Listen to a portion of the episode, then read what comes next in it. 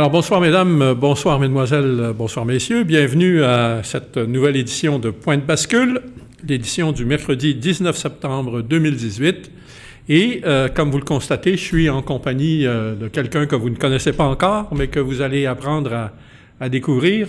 Il s'agit de Félix Brassard. Bonsoir Félix. Bonsoir Richard.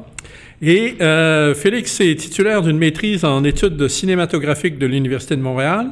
Il a cofondé le collectif Les Exilés qui commente l'actualité politique sur la chaîne YouTube L'Occidé Québec ainsi qu'au studio. En décembre dernier, il a également publié un premier roman aux éditions Bouquinbec. Ben, coudon. T'as quel âge, Félix? J'ai 28, 28 ans. Ben, ah, mais c'est parfait. C'est un, un bon départ dans la vie? Oui, ben j'ai pas tout mis, j'ai fait une version allégée quand même, parce que ouais, bon, on n'est pas là pour parler de moi, on a déjà un programme assez chargé, je crois, donc euh, OK, OK. on va laisser toute la place à l'actualité. Bon, parfait. Alors, on commence comme d'habitude euh, par euh, l'actualité nationale. Et on vous signale que entre l'actualité nationale et l'actualité internationale, on fera une courte pause de quelques minutes. Euh, difficile de passer à côté, la campagne électorale. Euh, on est rendu là, quoi, à 10 jours, 12 jours de, de la fin? Oui, oui, un peu moins qu'un peu moins que deux semaines. C'est ça. 1er octobre, euh, les dés sont lancés. C'est ça. Alors, et la question est de savoir si les dés vont rouler ou ils vont être pipés, on ne sait pas trop encore. Ah ben ça. ça de... Mais euh, jusqu'ici, la, campagne électorale a été plutôt lente à, lever de terre. Bien sûr, euh, les, débats euh, ont contribué à lancer la, campagne électorale pour vrai. Avant ça, il y a eu quelques escarmouches liées aux performances et aux contre-performances de certains candidats vedettes. Hein, on se souviendra de, des problèmes de la fameuse euh, candidate euh, du, Parti libéral qui, qui, était, devait d'abord se présenter euh, sous la bannière de la CAQ. Et, candidate vedette en plus. Ah oui, puis elle était directrice du Centre hospitalier universitaire de, de Québec. Donc, quelqu'un d'assez crédible dans les milieux de la santé. Mais malheureusement, on a découvert rapidement avec cette personne-là qu'elle euh, avait euh, le don de se mettre le pied à la mauvaise place.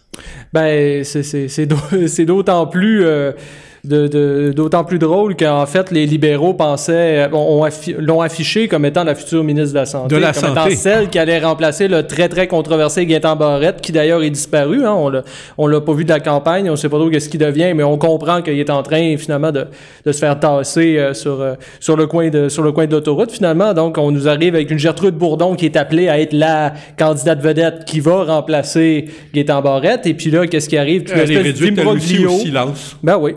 Simplement parce que la CAQ avait des, des, des, messages, des échanges privés qui, qui, sont plus publiés par la suite pour prouver que finalement, bon... Euh, et il est devenu très clair à l'occasion du premier débat, en particulier, et même du second, euh, que euh, le, le, le, Parti libéral traînait véritablement le dossier de la santé comme un boulet. Alors, il est pas trop intéressé de laisser parler, laisser la parole à, Gaëtan Barrette, pour des ah. raisons qu'on comprend facilement. Et mm. puis, il est mal pris parce que euh, ce qu'il pourrait faire de positif, il peut pas le faire parce que Madame euh, Gertrude de Bourdon elle-même est, est, prise euh, dans la controverse et en particulier avec la possibilité qu'une enquête soit déclenchée sur l'attribution des contrats sans, sans, comment dirais-je, sans appel d'offres ah au, au, au, au CHU, le Centre hospitalier universitaire de Laval. Alors, c'est mal parti, évidemment, pour le, le Parti libéral dans, avec ce dossier-là. euh, l'autre, du côté de la CAQ, évidemment, euh, il y a quelques candidats aussi qui ont été euh, mal, mal, pris. De, ça a commencé avec le, c'est pas rien, là, le, vice-président du parti, Stéphane euh, Le Bouillonnec, qui a été obligé de démissionner, non seulement comme euh, vice-président du parti, mais, mais, mais alors que, normalement, la CAQ aurait dû savoir, François Legault savait pertinemment que euh, c'était un, les, accusations portées contre le, le Bouillonnec étaient susceptibles de ressurgir en campagne électorale.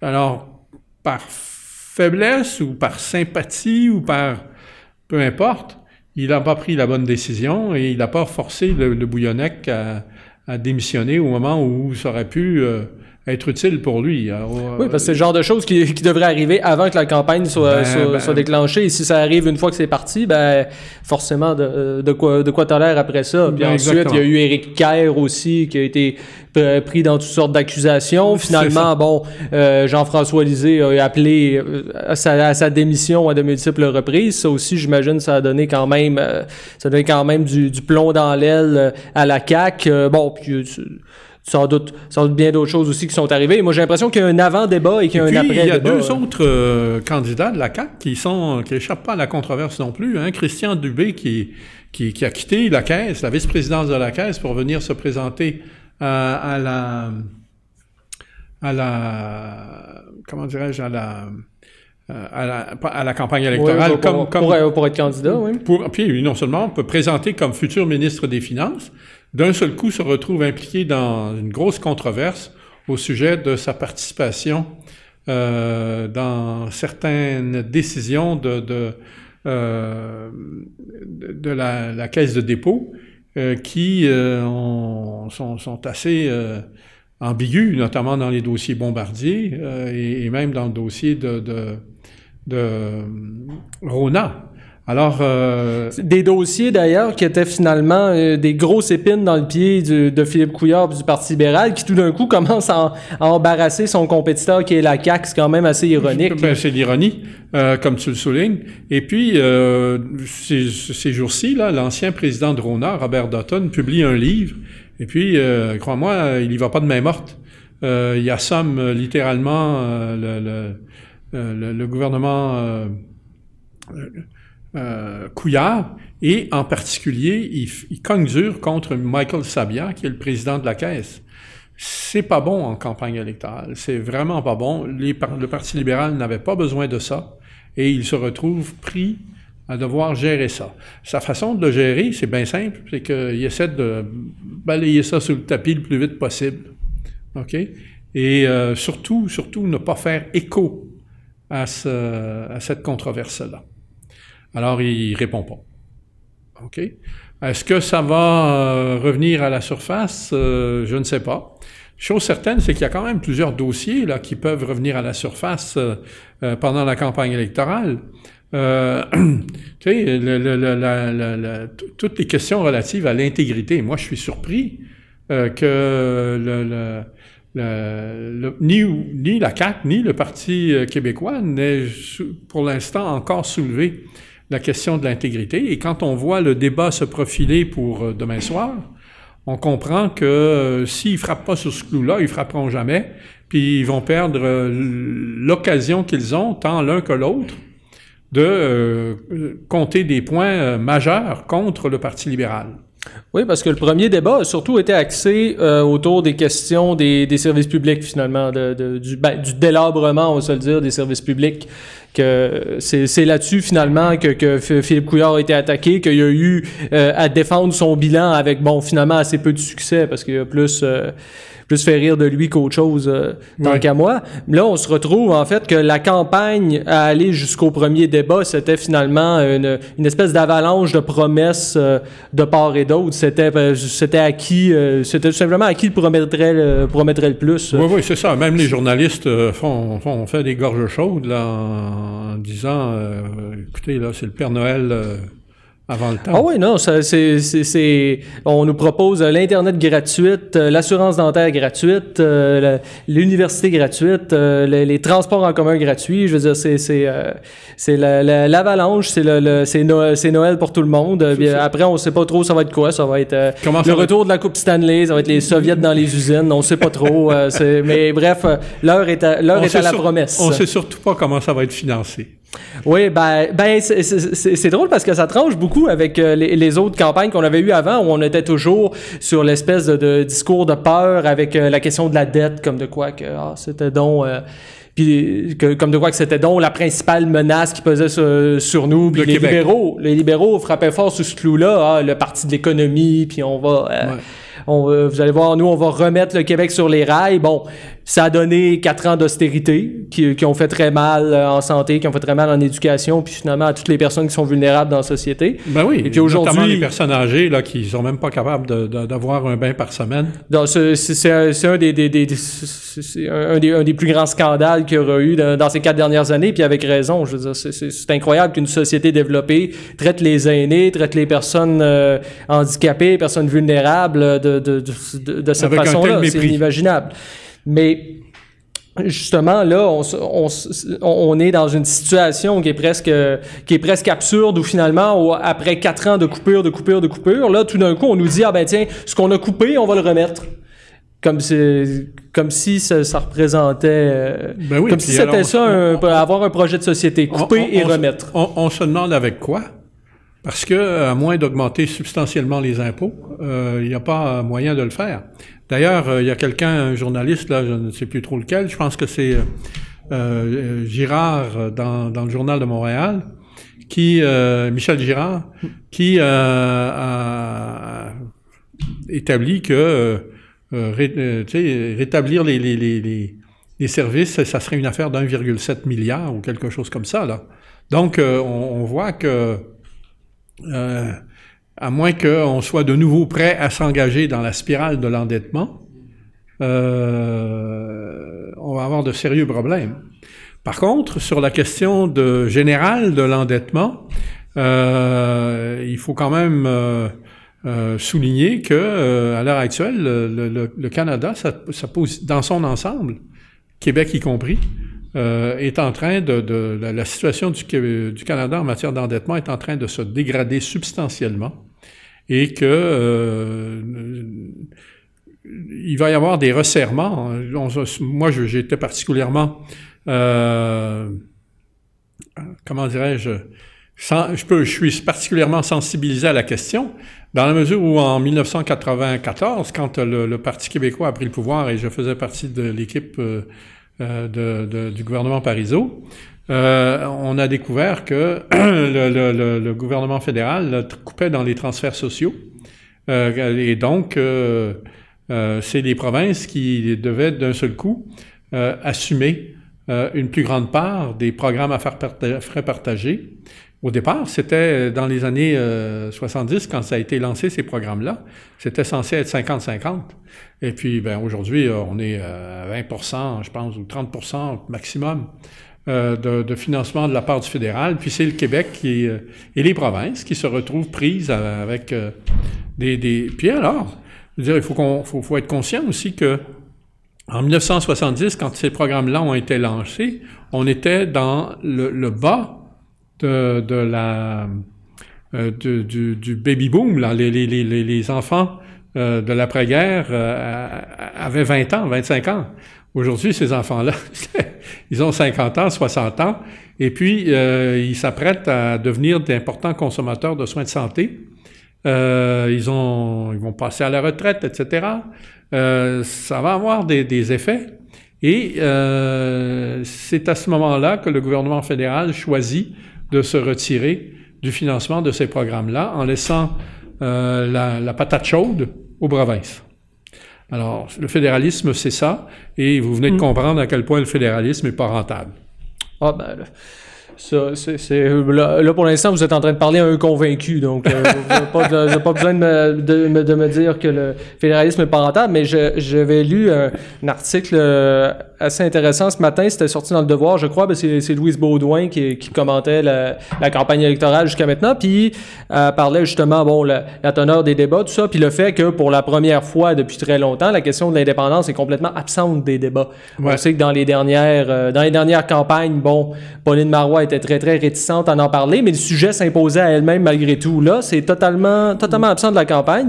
Puis on a cette espèce de triste euh, situation qu'on voit en ce moment où finalement on a des, des, des, candidats qui en sont réduits à parler de, gestion finalement parler de, questions d'infrastructure. C'est un gouvernement qui nous parle d'intendance, mais qui nous parle pas de gouvernance. Ben, D'où ma préoccupation, à moins qu'on aborde la question de l'intégrité de l'État, euh, rapidement on s'en va vers euh, la campagne la plus plate, la plus ah, ben, terne de l'histoire du Québec. Le, le, premier débat, le premier débat, tant qu'à moi, était, était, était catastrophique. Euh, les, les, rares fois où on a, où on a abordé des, des sujets qui pouvaient peut-être être des sujets de fond, qu'on parle de, de, de l'intégration des, des, l'intégration des immigrants avec le fameux test euh, de valeur, ou qu'on parle des, des questions des, des traités de libre-échange comme l'ALENA, tout d'un coup, on se avec des candidats qui euh, parlaient de choses sur lesquelles ils avaient aucun pouvoir.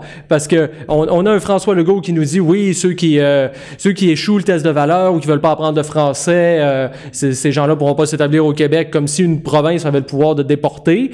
À côté de ça, on avait quoi? On avait une Manon Massé qui elle nous, parlait des accords de libre échange comme si elle elle allait mettre le, point sur la table, je sais pas quoi, alors que c'est Ottawa qui signe à notre place. Il y, avait des, des choses qui avaient aucun bon sens. Puis, euh, mais le débat le plus triste, j'ai trouvé, le segment du débat le plus triste, c'était celui sur l'éducation.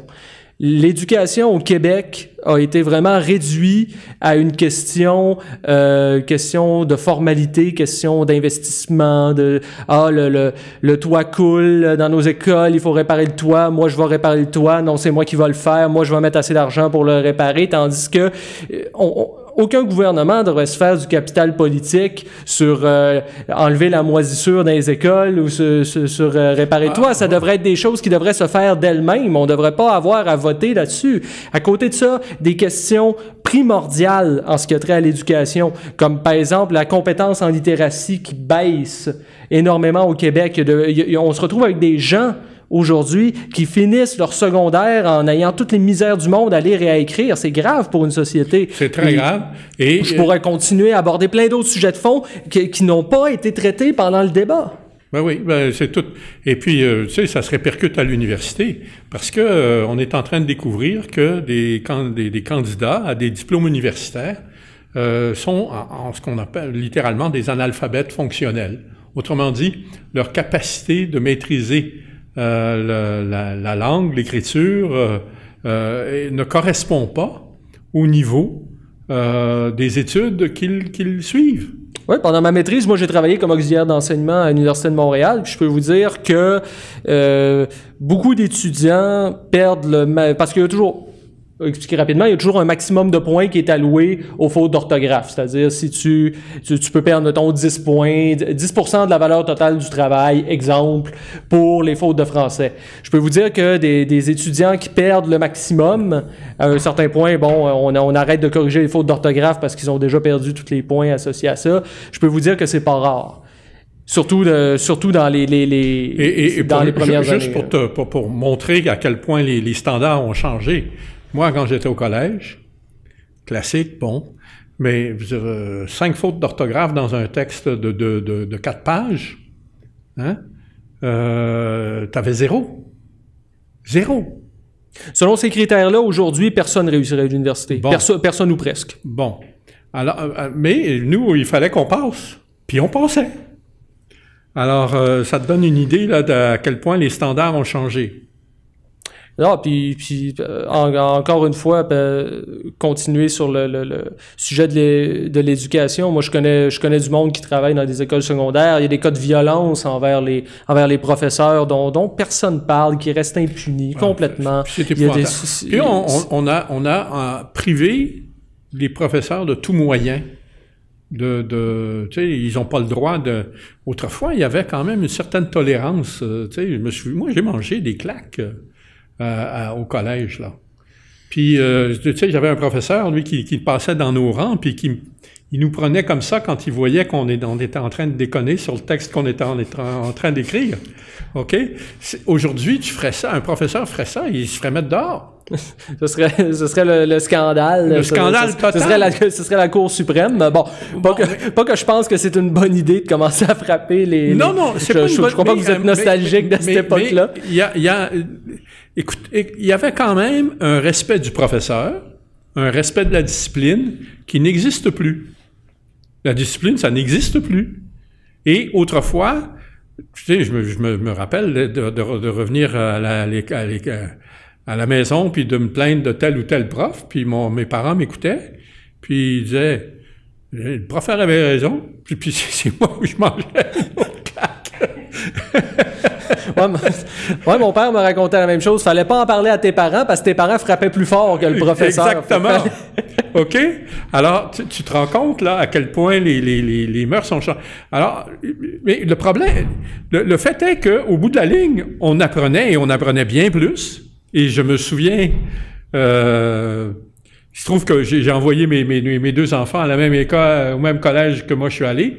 J'ai été découragé de découvrir que le programme avait euh, sensiblement euh, faibli euh, et que l'espoir que j'avais de laisser à mes enfants sur le plan de l'éducation autant que j'avais reçu, je ne serais pas capable de le, de, de, le réaliser. OK? C'est triste, ça. Oui, puis une autre question qui est, qui, extrêmement triste aussi, c'est que, bon, le sujet des, des éducateurs spécialisés a été abordé pendant le débat. Oui. Euh, parce que bon, selon selon certaines études de, de, dans les écoles euh, dans les écoles publiques, euh, dans certains cas, ça peut être le quart des étudiants d'une classe qui ont des, des problèmes, euh, qui, ont, qui, ont, des problèmes d'apprentissage, qui ont des troubles d'apprentissage. Et puis, euh, moi, une question que j'aurais aimé qu'il soit soulevée pendant ce débat-là, c'est comment ça se fait qu'on en est rendu à une société où le corps, le, dans, dans certaines écoles, le corps des enfants ont des problèmes d'apprentissage. Et c'est, à quoi, à quoi est-ce que c'est, à quoi est-ce que c'est dû? Moi, je veux dire, euh, que, moi, quand j'ai, fait mon primaire, on n'avait pas de, d'orthophoniste ou d'éducateur Bon, alors, tu soulèves spécialisé. Une, une, grave question. Il y a beaucoup, euh, il y a eu un documentaire qui a été fait récemment sur les perturbateurs endocriniens, sur les substances qui sont présentes dans l'atmosphère qui empêchent le développement du cerveau. Ça va il y a eu des études sur euh, les, les, téléphones cellulaires aussi qu'on met, on il y a des enfants, il y a des enfants de 2-3 ans à qui des parents achètent des téléphones cellulaires. Est-ce que, est, ce que ça aussi, c'est pas quelque chose qui peut perturber la, faculté d'attention? Intéressant que tu mentionnes ça parce que en Russie, euh, ces jours-ci, euh, un gros sondage euh, a été effectué auprès de la population sur la question de savoir si les enfants devaient pouvoir avoir le droit d'apporter un téléphone cellulaire à l'école et 75% de la population a répondu non. Écoute, ici, c'est, c'est, euh, t'enlèves un, un, un professeur qui enlèverait un téléphone cellulaire à un enfant, il se ferait traîner en justice. OK? ça n'a pas de sens, là. Et puis, ça, c'est des facteurs exogènes, exogènes complètement. Mais, tu sais, sur les questions de santé que tu soulevais, là, euh, les perturbateurs endocriniens, mais il y a bien d'autres choses. l'alimentation a changé complètement. Alors, ça, ça a créé des, des maladies des, troubles qu'on n'avait pas à traiter il y a 50 ans, puis qu'on est obligé de traiter aujourd'hui, puis les professeurs se retrouvent chargés sans la, capacité d'avoir euh, un soutien spécialisé euh, adéquat. Tu vas me dire, c'est pas le rôle de l'école. Ben oui, mais malheureusement, le rôle de l'école, c'est s'occuper des enfants qu'on lui confie. Oui, bien sûr, mais mais c'est c'est mais je, je blâme pas forcément l'école, je blâme ceux qui sont au-dessus, je blâme les ben, gouvernants. Ben, si euh, si les, les quatre euh, les quatre lascars qu'on a qui sont euh, candidats au poste de premier ministre puis qu'on a que qu'on a vu dans, dans, dans le premier débat, si eux pour eux c'est c'est c'est pas un sujet important puis que tout ce qu'on veut c'est de faire du capital politique en disant moi je vais démoisir, non moi je vais démoisir, mais ben là à un moment donné, euh, on n'aborde pas les sujets sur lesquels le, bras politique pourrait, euh, pourrait intervenir. Tout, à fait. Écoute, si on continuait là-dessus, on pourrait continuer longtemps. Et puis, il faut quand même... Ben, euh, ouais, c'est ça. On a, on a, un bon, on a un bon programme. On a un bon programme. abordons maintenant la question des derniers sondages. Mm-hmm. OK, il y a eu deux sondages publiés au cours des derniers jours. Un premier hier, c'est le sondage léger, il a fait l'objet de, commentaires sur, euh, LCN, euh, dans, le Journal de Montréal, de Québec. Euh, et les résultats qu'ils euh, nous, indiquent sont que euh, on est en train d'assister à, l'effondrement du, vote de la CAQ, qui, qui, perd, qui a perdu 5 ou 6 points de pourcentage au cours des, des- des derniers 10 jours. Oh oui, oui, ça, va, très ça, fort. ça va mal. Ça va mal. Pour, Et euh, Ces, Legault. résultats sont corroborés par un autre sondage euh, le Main euh, Street. que- hein? Main Street aussi, Ma- qui Main corrobore Street, ça. Exactement, un sondage qui est publié cette fois-ci par le journal Le Soleil euh, ce matin et qui euh, confirme, grosso modo, à quelques fractions près, là, Mhm. euh, les mêmes chiffres. Alors, ça nous indique que le résultat, que la, course est devenue d'un seul coup pas mal plus serrée qu'on pensait et que euh, tout risque de se jouer euh, dans le prochain débat. OK? C'est sûr que ça va être un moment euh, déterminant. Moi, ce que, ce que j'ai l'impression d'assister en ce moment, c'est un peu une redite du scénario de 2007. On se rappelle, euh, Jean Charest, après son premier mandat, ça avait été un mandat très difficile pour lui. Il était controversé, les gens l'aimaient pas. Il avait fait, il avait fait lui aussi des, des coupures, son espèce de réingénierie de l'État, pour Ouais, reprendre ouais, son ouais, terme. Ça avait très très mal passé. Et puis le- le- la satisfaction était vraiment pas là. Mais parce qu'il y a eu euh, très grande, une très grande division du vote entre d'un côté le Parti québécois qui était avait commencé très fort avec André Boisclair, puis qu'ensuite, bon, finalement c'était l'ADQ qui avait effectué un retour. Finalement, ça a permis euh, à, Jean Charest de s'acheter un second mandat minoritaire en se faufilant entre les deux. Moi, j'ai l'impression que c'est en train, c'est ce qu'on est en train de revoir en ce moment parce que on voit quand on regarde le- la courbe des sondages que finalement les libéraux font du surplace. Ils sont jamais à 30% plus ou moins. Ouais. Là, ce qu'on voyait, c'est qu'en début de campagne, la CAQ avait un énorme avantage. Le Parti québécois, Québec solidaire, tirait de l'arrière. Et puis, ben là, plus, plus la campagne avance, plus la CAQ baisse et plus les Non, points... non, la CAQ là- monte. Euh, euh, La CAQ baisse, oui, d'accord, oui, la. CAQ baisse. Je- Plus, euh, à côté de ça, ben, on voit le Parti québécois puis Québec solidaire qui, eux, montent, euh, finalement, grugent les, les, le, Et le je t'avoue que je suis surpris par l'ampleur de la remontée de la de Québec solidaire. Parce que là, euh, Québec solidaire, tu sais, il faut quand même réaliser une chose, là, passer de 8 à 15 ou, tu sais, c'est beaucoup, là. Oh oui, oui, oui. Non, non. euh, mais le, mais notre, notre système de vote les désavantage. Qu'est-ce qu'ils vont faire avec 15 tu sais? Ils vont avoir quoi? 6 sièges peut-être? Euh, Ouais, ben, ils sont- concentrés évidemment dans la région de Montréal. Ils ont peut-être une possibilité euh, à Québec, dans le comté de Tachereau, où se ouais, présente ouais, selon... euh, Catherine Dorion, ancienne oniste, euh, devenue caissiste. Oui, oui. OK. Et euh, ça semble, euh, il semble avoir du, du- du- la gauche. Puis ensuite, quand j'entends, je, dis ça, ça, ça ça j'ai de la misère à le dire parce que c'est pas vraiment la gauche. Le Québec solitaire, c'est pas de la vraie gauche. Ça dépend, ben, ça, ça dépend qu'est-ce qu'on entend par la gauche. Si on parle, de- si on parle d'une vraie, si on parle d'une gauche socialiste, je suis d'accord que non. Québec solidaire, c'est Rien du la, tout, ça la n'a rien à voir. social-démocratie. On fait des promesses, euh, sandwich au Alors, ballonné, c'est- HLM en cette- gauche-là, euh, là, c'est ce qu'on ouais, non, non, appelle euh, la, la- la gauche progressiste ou bien la gauche sociétale. Oui. OK? Il y en a qui vont dire gauche caviar aussi. tu sais. Ouais, bon, bon, comme en France, là. Mm. OK, le Parti socialiste et la gauche caviar. Bon. Et puis, c'est une, c'est une gauche euh, euh, très gauche, dans le sens où euh, elle est très maladroite. Tu sais, c'est quand même in- incroyable. Quel- Quelqu'un est gauche, il est maladroit. le langage a de ses... D'après moi, c'est pas les gens de gauche qui ont, choi- qui ont choisi la signification. Pas, OK. Mais toujours est-il que quand tu, les, tu, tu regardes ça, euh, quiconque a connu, euh, par exemple, les, les, vécu les années 70 où il y avait vraiment une distinction très nette entre la gauche et la droite. Aujourd'hui, on nous présente ces distinctions-là. Ça ne veut plus rien dire. Ça n'avait aucun sens. Parce que les enjeux ne sont plus les mêmes. L'enjeu, c'est plus euh, un gouvernement de gauche ou un gouvernement de droite. C'est un gouvernement mondialiste ou un gouvernement souverainiste? Ben c'est ça, dans un, dans un monde qui est devenu mondialisé, où finalement les gouvernements ont plus autant de pouvoir qu'ils en avaient à une certaine époque, à ce moment-là, c'est quoi le sens de se dire de gauche ou de droite? Mais justement, ça n'en si c'est de toute façon pas toi qui contrôle. C'est, c'est... Voilà, voilà. Alors, la, la, la, question est de savoir si oui ou non.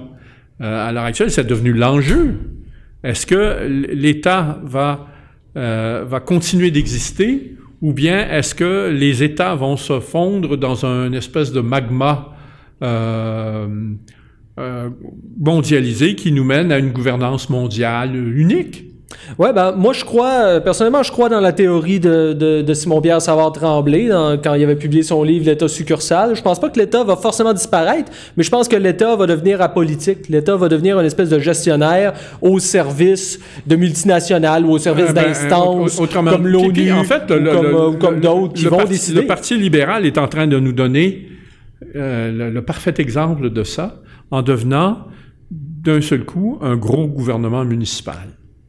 Il y a, quand vous regardez les débats, les, questions, c'est frappant de voir à quel point il y a une espèce de municipalisation des enjeux, à quel point la perspective est en train de se ratatiner euh, pour euh, les, les, gouvernements, et à quel point il n'est plus du tout question des grands enjeux euh, de, de contrôler notre développement. Être maître chez nous aujourd'hui, c'est impossible. Ça serait, je vois, même pas même le Parti québécois n'est pas capable de dire ouais, ben, c'est que chez nous. C'est, c'est aussi, aussi, là, je pense qu'on touche à un autre sujet qui est comment la question identitaire est de plus en plus diabolisée. Parce que là, depuis... Ben, ça va avec. Les, les, parce que les, les déboires de la CAQ ont commencé après le premier débat. Ils ont commencé quand François Legault s'est fait rentrer dedans sur sa politique euh, quant à son test des valeurs, quant à son test sur l'immigration. C'est à partir de là que non seulement les, les, les autres partis, mais aussi les médias ont commencé à lui taper dessus, qu'on lui dit ah mais ça n'a aucun bon sens. Puis en plus pour pas pour pas s'aider, il a très mal défendu sa cause parce qu'on s'est rendu compte que finalement il comprenait peut-être pas tout à fait comment ça fonctionnait le système d'immigration au Canada. Donc là-dessus il s'est pas aidé, c'est un fait. Mais reste que c'est surprenant de voir à quel point les médias lui tapent dessus. Moi l'impression que ça me donne. Puis pourtant Pourtant, euh, un, un, fait qui est assez intéressant, j'avais vu un article aujourd'hui sur Radio-Canada concernant la boussole électorale que Radio-Canada fait à toutes les années, puis où il y a plusieurs, quand à même toutes les plusieurs, élections. Euh, toutes les élections, oui. Puis où il y a plusieurs, euh, écoute, plusieurs cent, au-dessus de 100 000 personnes, en tout cas, qui, qui font le test. Donc, c'est mieux qu'un sondage à 2-3 000 répondants, mettons. Ouais. Et puis, ce, ce, selon la boussole, 68 des répondants seraient d'accord avec le fait que l'État québécois protège mieux le français. Donc, c'est pas une question qui normalement devrait faire controverse de demander euh, de demander aux gens d'immigration d'apprendre la langue. La plupart des gens seraient d'accord que oui, mais, ça, mais, ça, mais, ça semblerait être un minimum. Mais, ça devient la grosse controverse bon. dans les médias. Ben oui. Ben Parce oui. qu'il faut pas parler d'identitaire. Ben On n'a pas le droit. pour, pourquoi?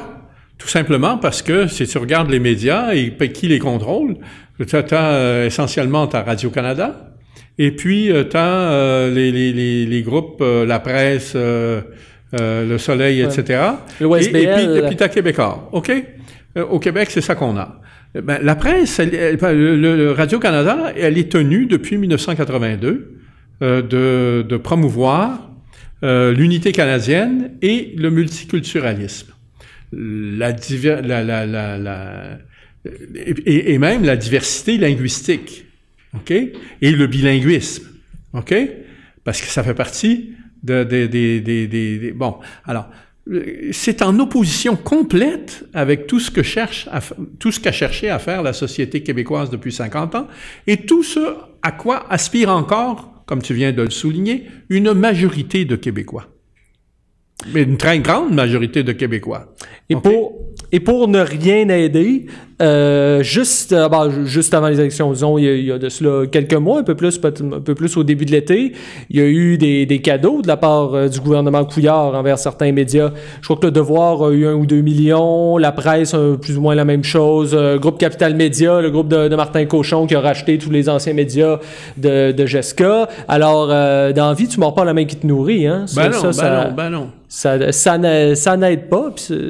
Puis, euh, par rapport à ce que vous vous abordiez tout à l'heure sur la question, euh, la question mondialisme versus souverainisme, ben le souverainisme, tant qu'à moi, ça doit s'inscrire dans une démarche identitaire. Ben, pourquoi un État serait souverain si c'est pas parce qu'à l'intérieur de cet État-là, il y a un peuple qui est distinct? Ben, écoute, quand on, la, la notion d'État, elle est reliée à celle de nation.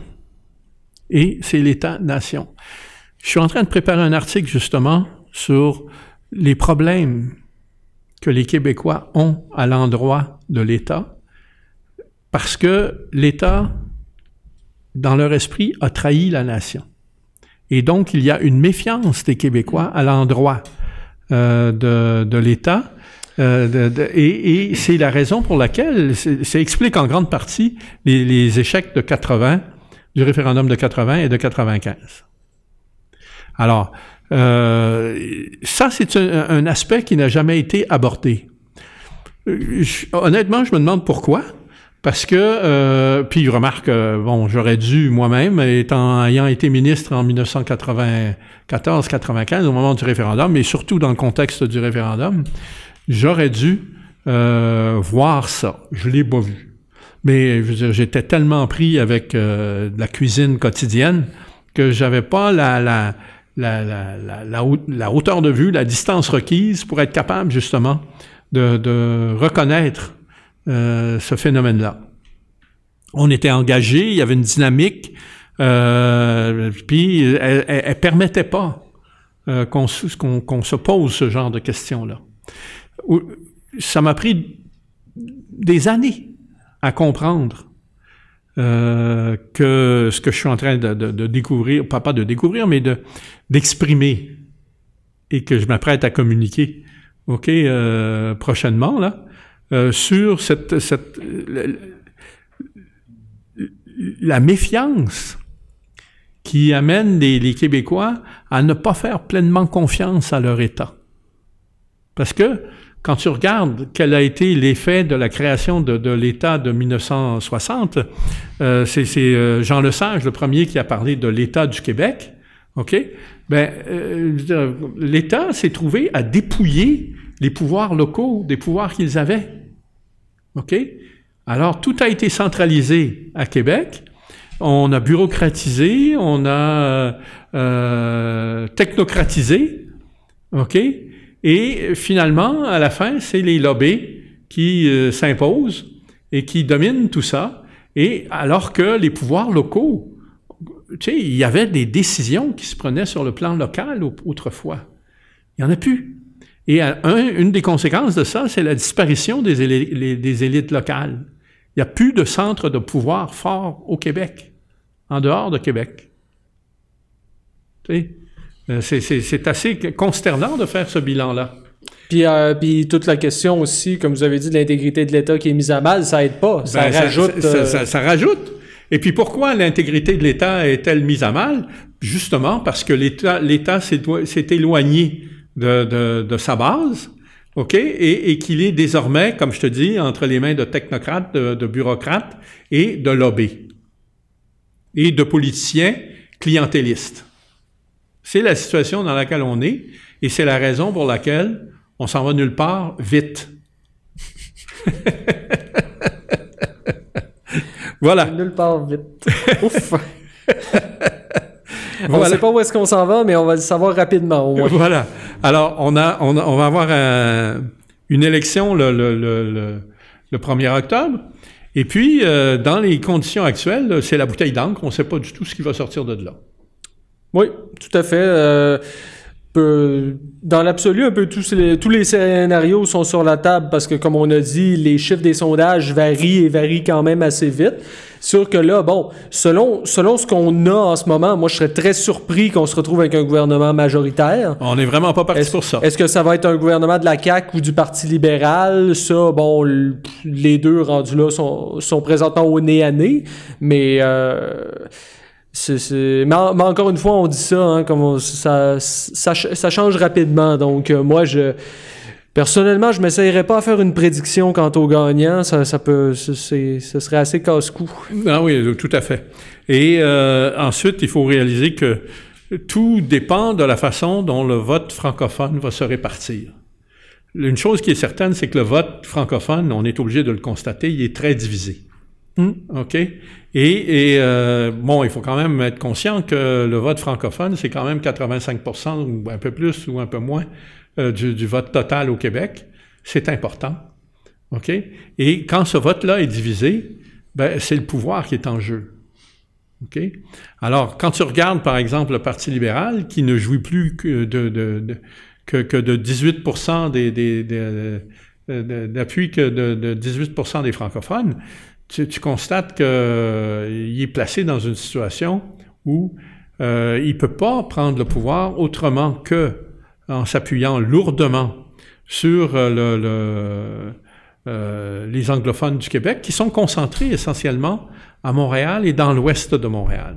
Ça réduit considérablement son potentiel. Et à Laval aussi, parce qu'il y a eu des changements démographiques dans les dernières années qu'il ne faut, pas sous-estimer. Si Laval est rouge à l'heure actuelle, c'est pas pour rien. Hein? Tu as tout à fait raison de le signaler. C'était, je, je, je, suis en, en, bonne position pour euh, euh, confirmer ton, ton, ton analyse là-dessus. Alors, ce qui est, c'est ça qui est, qui, qui est frappant, c'est de voir que euh, euh, le Parti libéral risque de, euh, malgré la, forte concentration de, votes qu'il va avoir euh, dans les milieux anglophones ou allophones, va se retrouver finalement coincé géographiquement. Et il perd Québec, ça c'est certain. OK? Ben, c'est-à-dire, il est coincé, sauf si la division du vote permet à des candidats libéraux de se faufiler ailleurs. Oui, mais c'est pas possible parce que quand tu regardes la façon dont le vote se répartit ailleurs, tu constates que le, gros à l'heure actuelle revient malgré tout, euh, malgré la baisse qu'on enregistre, revient à, la CAC. OK? Euh, et il y a à peu près euh, pas loin de 10% d'écart entre le, pourcentage de, vote au PQ et puis celui qui est à la CAC. Et puis, il reste euh, Québec solidaire, qui est concentré essentiellement, comme on le sait, dans Montréal, et euh, avec une chance peut-être à Québec. Et à Sherbrooke aussi, semble-t-il qu'il y ait une possibilité du côté de Sherbrooke pour la CAC, euh, pour le Québec solidaire, s'il fallait que le, le courant qu'on enregistre à l'actuel, sa progression, euh, se, se, confirme. Ben, c'est dans le cadre de course à 4 aussi. Si Catherine Dorion a une chance euh, dans Tachereau, c'est parce que le, vote là-bas est très, très divisé. Donc, ça fait en sorte que. Voilà. C'est, il, faut. Euh, non, euh, vraiment, ça, ça, risque de se jouer comté par comté. Puis ça va. En tout cas, ça, va être toute une soirée 1er octobre. Il y a un autre facteur qui va jouer énormément dans le résultat c'est la capacité pour chacun des partis de sortir son vote. Le PQ et euh, le PLQ ont tous les deux de, sont, implantés depuis longtemps. Ils ont des racines profondes dans les comtés et ils ont des organisations, des machines électorales. Pour avoir été député, je sais ce que ça représente. J'ai été député d'un comté rural, il y avait 26 municipalités. Je sais pas si si vous pouvez vous imaginer ce que ça représente, 26 municipalités, mais c'est du monde à la messe, ça quand il faut que tu organises des, des, des, pôles euh, pour tout le monde, euh, des représentants de pôles dans chaque pôle, euh, qu'il faut que tu, tu, aies des équipes pour faire des, des appels téléphoniques, il faut que tu fasses du pointage. Écoute, ça prend des grosses organisations et c'est uniquement avec ce genre d'organisation-là que tu vas être capable de sortir ton vote le jour de l'élection. Alors, même si la CAQ semble jouir d'un avantage, il n'est pas du tout certain qu'elle va être capable de traduire son avantage en pourcentage dans les sondages en vote effectif. Et c'est ça qui fait craindre le plus pour les perspectives de la CAQ. Alors, euh, voilà, je pense qu'on peut, on peut mettre euh, le point euh, final là, sur la question de la situation électorale au Québec, à moins que tu euh... Non, moi je pense qu'on a été quand même assez exhaustif, en tout cas j'ai l'impression, ben, dans la mesure du possible. Ouais, ouais. Autre nouvelle euh, ces, ces, derniers jours, là, c'est qu'on apprend que euh, les, les, les, les, comment dirais-je, les démissionnaires du bloc reviennent oui, ouais, les gens de ouais, Québec debout. Québec debout, c'est Rassi. Et puis, euh, ils sont Rassi, puis ils rentrent, les cinq, euh, ils rentrent au bercail. Les cinq brebis égarées sont, sont revenus. Sont, sont, euh, Alors bon, c'est évidemment que c'est c'est le résultat qui, qui était anticipable, ce qui est tragique. Tragique, parce que dans le fond, ça a été une perte de temps épouvantable. Perte de temps et de crédibilité, Et de hein, crédibilité. Excusez-moi, mais je, vois- je vois pas qui, à l'heure actuelle, pourrait être assez fou pour vouloir devenir chef du Bloc québécois après le traitement réservé à, À- à Martine à- Ouellette. à Martine Ouellette. C'est, mais c'est, c'est- puis le fait que ça a pris plusieurs mois avant que les, les que les démissionnaires reviennent, alors qu'au début ils avaient dit très clairement que si on quitte, c'est pas c'est, c'est pas à cause euh, du parti, c'est à Ouais, cause mais- de la personnalité de Martine Ouellette. Le, le fait qu'ils aient dit ça de façon aussi claire et non équivoque et que ça a quand même pris plusieurs mois avant qu'ils reviennent parce que on dit, ils disaient ah mais elle n'est plus là, mais ses idées sont toujours là, comme s'il y avait le fantôme de Martine Ouellette qui s'était imprégné dans, dans, dans le tapis ou je sais pas Écoute, quoi là. Mais c'est bien plus prosaïque que ça. Ils ont tout simplement réalisé que s'ils voulaient avoir la moindre chance de se faire réélire, il fallait qu'ils rentrent, parce que fonder un nouveau parti, là, c'est pas évident. Puis ça prend des ressources, et puis ils en avaient pas. Alors que Bonne le chance bloc, à Maxime Bernier. Alors que le bloc québé- québécois, euh, québécois a des ressources, tu sais, a, a- a des acquis. Euh, tu sais, veux dire, euh, pas besoin de chercher longtemps, là, tu sais, le- les, les raisons qui font qu'ils reviennent au bercail. Maintenant, il faut quand même être conscient qu'il y a deux, euh, deux- deux- il y avait deux, deux, deux courants qui se sont affrontés. Euh, un courant qui euh, prônait euh, euh, la nécessité de promouvoir uniquement euh, l'indépendance, et courant auquel appartenait Mario Beaulieu lui-même. OK? Et, et euh, était devenu la- chef. euh, c'est c'est la base sur laquelle il a 2014 attiré. Martine Ouellette. OK? Ouais. Et, il y avait un autre courant qui était celui de euh, promouvoir les intérêts euh, du Québec à l'intérieur du Canada. OK? Alors, parce que euh, la réalité fait qu'on est encore là.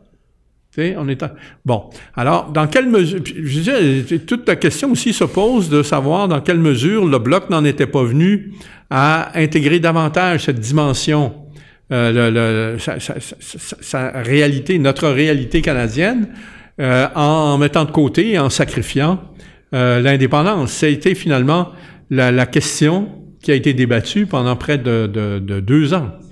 Alors, toute la question maintenant qui se pose, c'est celle de savoir si le, le- il va rester au bloc euh, après cet épisode-là une crédibilité suffisante auprès de l'électorat pour que l'électorat euh, leur fasse de nouveau confiance. Ça va être extrêmement alors- difficile. Ça va être extrêmement Ben difficile. Oui, parce mais en que- même temps, il faut regarder ce qui se passe, ce que- ce qui se passe dans les autres partis. Tu sais, euh, il y a quelques années, le, Parti néo-démocrate avait le vent dans les voiles. À l'heure actuelle, là, il n'y a plus grand vent dans les voiles. Non, non. Du NPD, là, avec euh, son, son chef euh, à turban, là, euh, ça, on peut pas dire que C'est les... plutôt le turban qui, qui pogne dans le vent. Hein, OK, il y, a, c'est- c'est- il y comme du brouillage, là. On peut pas dire que les, convictions sont très fortes euh, euh, chez les, les- Alors, il va y avoir un réajustement là, qui va se faire de ce côté-là aussi. Euh, il y a évidemment le, Parti libéral lui-même. Écoute, euh, Monsieur Trudeau, là, il est dans Pee-Wee, là, je l'appelle Pee-Wee, moi. Il est dans, il est dans de sales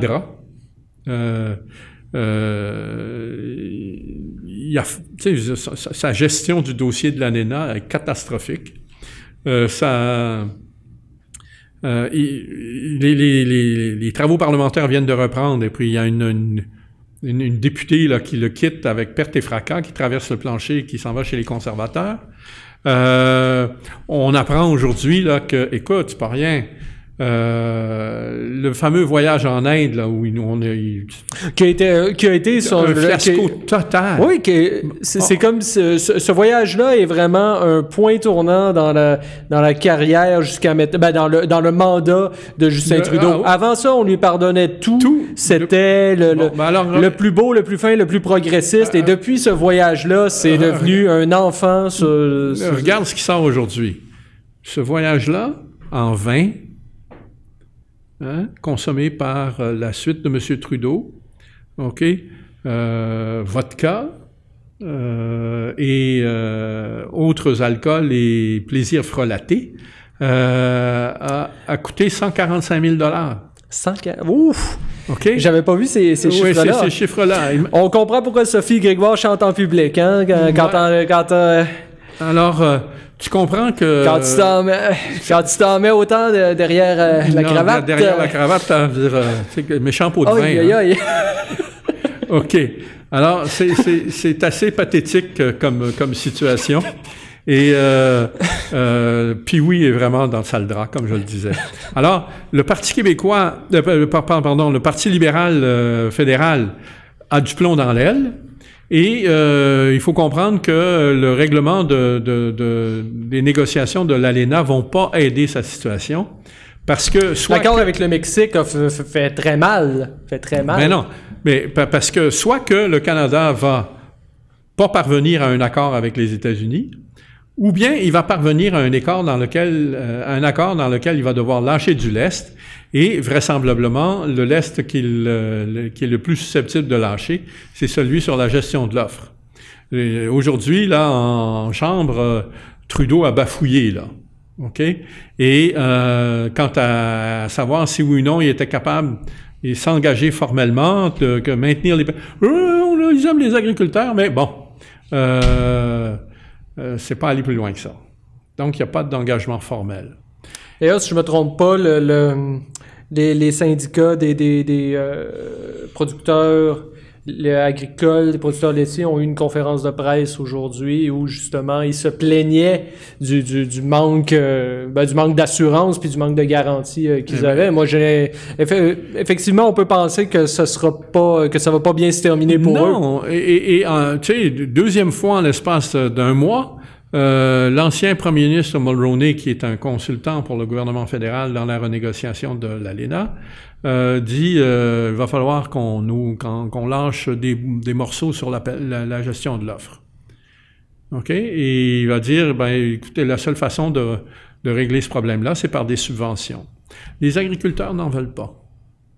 Ils préfèrent garder le système de gestion de l'offre pour des raisons qu'il faut comprendre, qui tiennent essentiellement à, à, à la façon dont ils ont structuré le transfert de leur patrimoine à partir des quotas de lait.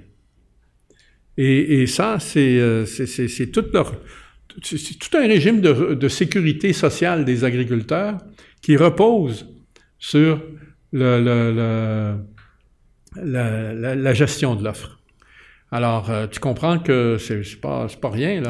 Ben, non seulement c'est pas rien, mais même euh, il y, y en a qui, l'ont euh, ont découvert euh, à leur dépens que les, les, les producteurs agri- agricoles ils sont très très attachés. C'est ça qui a coûté à Maxime Bernier la chefferie euh, du, du Parti conservateur. Il y a eu une grosse mobilisation des, des agriculteurs en faveur d'Andrew Scheer parce que justement Maxime Bernier avait fait une sortie comme de quoi lui la gestion de l'offre ça ne l'intéressait pas puis qu'il prévoyait de l'abolir. Puis tu me per- euh, ça ça- ton, ton- intervention me, me, me rappelle que on n'a pas abordé le cas de Yuri Chassin euh, parmi les députés, euh, les candidats du. Oui, oui, oui, parmi les, les, Et les Yuri Chassin était un, il a été mis de côté dès le départ de la campagne électorale par la CAC parce que celle-ci s'était engagée à soutenir la gestion de l'offre. Or, Yuri Chassin, euh, président de l'Institut économique de Montréal, Ouais, a, a- les a plus dénoncé, néolibéraux a- des néolibéraux. a dénoncé à bras raccourcis la gestion de l'offre. Et curieusement, aujourd'hui, justement, il y a deux, euh, deux articles qui sortent euh, euh, sur un nouveau média qui s'appelle Ricochet, euh, qui, euh, sur lequel signe maintenant des articles André Noël. André Noël, c'est un ancien journaliste à la presse qui avait été, qui avait quitté la presse pour se joindre à l'équipe d'enquête de la commission Charbonneau.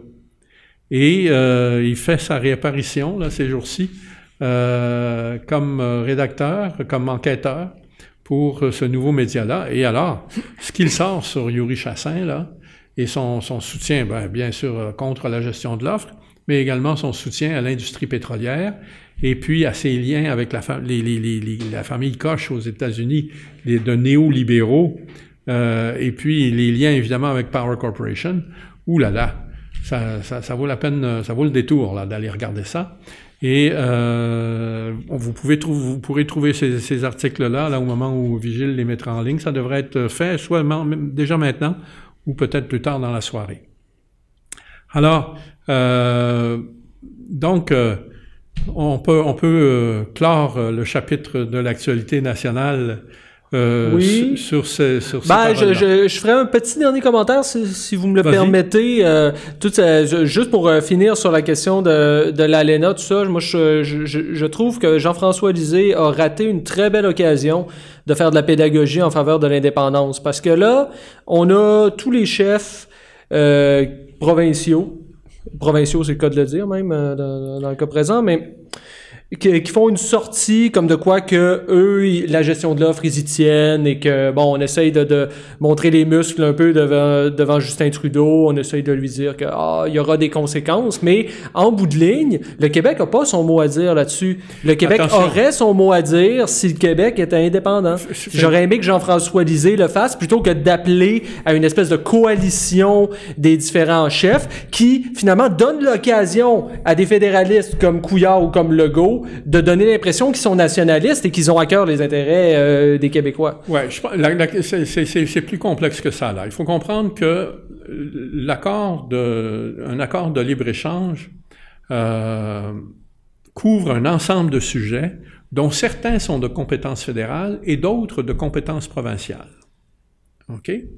Alors, sur la question de la gestion de l'offre, il est vrai que le gouvernement fédéral a toute la compétence. Ça a été établi par une décision de la Cour suprême en 1952, euh, l'arrêt PEI, euh, Potato Marketing Board, contre, euh, je me souviens plus de, du nom du bonhomme là, mais euh, toujours est-il que la Cour suprême a établi clairement la compétence du gouvernement fédéral de légiférer en matière de mise en marché des produits agricoles. Mm-hmm. Bon. Mais le Québec et les autres provinces ont d'autres compétences qui peuvent servir de monnaie d'échange, tu comprends? Et euh, le, gouvernement fédéral, par exemple, ne peut pas signer un accord de libre-échange sans l'adhésion des provinces, compte tenu de l'ensemble des sujets euh, qui sont couverts. Alors, c'est faux de dire que le Québec n'a pas de pouvoir.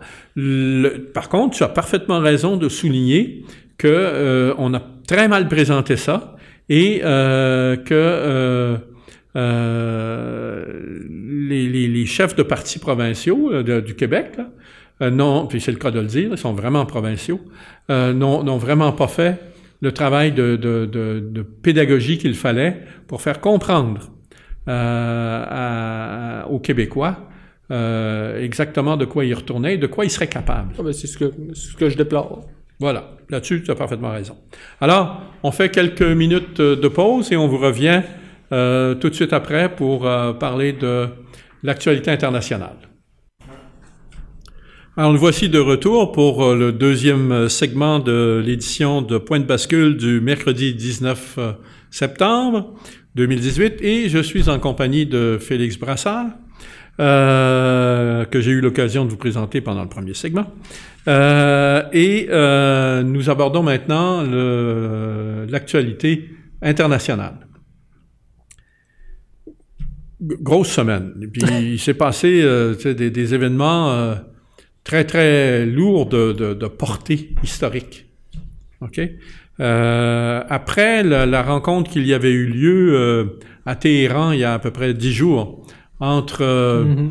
le président Rouhani, le président Poutine et le président Erdogan de Turquie, à la suite de laquelle il y avait eu un, on avait senti un espèce de froid entre la Turquie et euh, la Russie et l'Iran sur la question de savoir si, euh, oui ou non, il y avait lieu de poursuivre l'intervention euh, à Idlib pour repousser les, terroristes.